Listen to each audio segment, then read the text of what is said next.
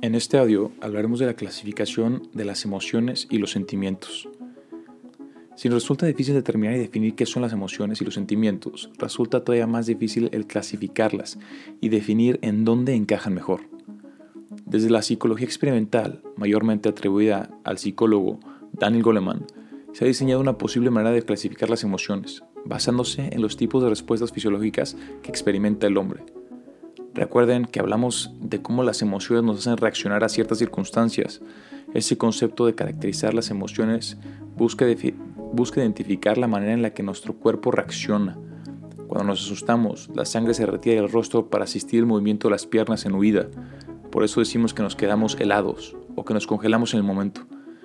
También una de las reacciones puede ser cuando nos sorprendemos y levantamos las cejas y abrimos los ojos y las retinas lo más posible para captar todo lo que está pasando. Hemos logrado clasificar las emociones y los sentimientos de manera reducida en esta siguiente lista. De cada una de las mencionadas se desprenden diferentes ramas que estudian conceptos que se relacionan a ella. Primero encontramos la clasificación clásica de las emociones, que se basa en dos ideas básicas, el deseo y el impulso. Las emociones del deseo nacen de nuestra tendencia hacia el bien o al mal, como el amor, que es una tendencia hacia el bien, o el odio, que es lo opuesto, una tendencia al mal que busca hacer el mal y también rechazar el mal a futuro. La aversión, el gozo y el dolor, que básicamente nos informan la manera que nos sentimos sobre algo, y si está inclinado hacia el bien o hacia el mal. Las emociones de impulso, a diferencia de informarnos si nos sentimos bien o mal de una cosa, identifican la reacción presente o la posible que tendremos en el futuro. Calcula cómo nos sentiremos ahora sobre lo que pasa y posiblemente cómo reaccionaremos a lo que, a lo que pasará en el futuro. Las emociones impulsivas pueden ser la esperanza, cuando algo lo esperamos con anhelo. Sabemos que será difícil lograrlo, pero existe la posibilidad de alcanzarlo. Lo contrario a la desesperanza, donde sentimos que no lograremos lo que nos propongamos sin importar el esfuerzo que le ponemos. Las emociones impulsivas también incluyen el temor, la audacia y la ira, el miedo y la negación a un mal futuro, nuestra capacidad de evitar el mal a futuro y la reacción evidente a una injusticia o un mal. En conclusión sobre las emociones, las de deseo se caracterizan por su tendencia al bien o al mal, y las de impulso por su lugar en el tiempo, si son ahora o si serán a futuro. Así como conocemos dos tipos de emociones distintas, existen cuatro tipos de sentimientos que se dividen principalmente por el origen de los mismos. Los sentimientos sensibles. Estos sentimientos son signos de que algo físico está alterado. Por ejemplo, el dolor de estómago, que nos avisa si algo va mal con el aparato digestivo. Al igual sucede con los sentimientos de hambre o de sed. Los sentimientos vitales y corporales, como la sensación de bienestar que acompaña la salud, o de malestar general que, que acompaña una enfermedad.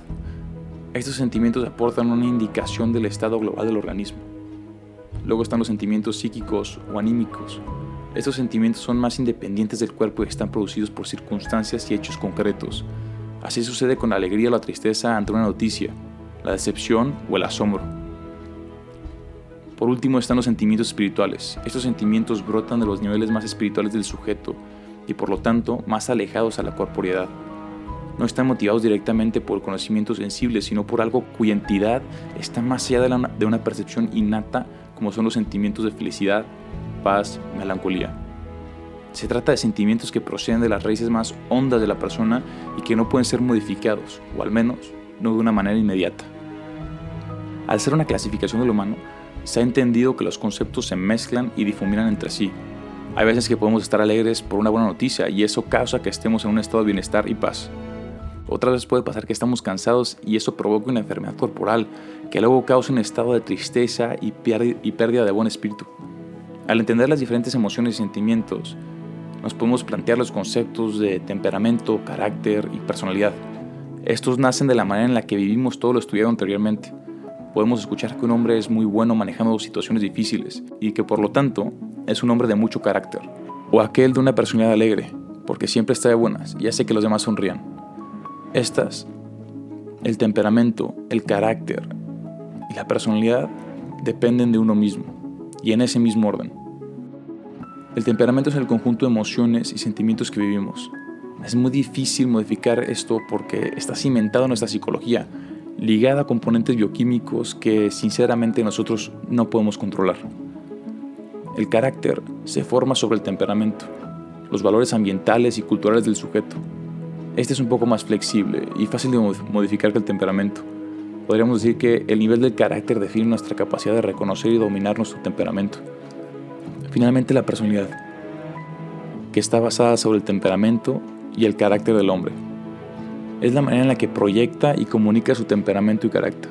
En el proceso de definir la personalidad, el hombre muestra su habilidad de aprender y tomar decisiones con las lecciones que ha aprendido en la vida. Estos últimos tres son la manera en la que entendemos en conjunto cómo nos afectan todas las emociones y sentimientos que tenemos, y la manera en la que las canalizamos y comunicamos a todos los que nos rodean.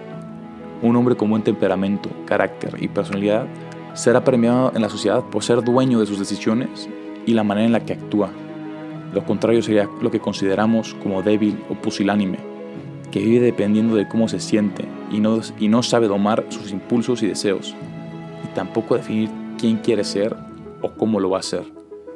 En este momento de tu desarrollo biológico y personal, te tienes que estar dirigiendo a una de estas dos opciones, la fuerte o la pusilánime. ¿A cuál de las dos te asemejas más? ¿Realmente es la persona que quieres ser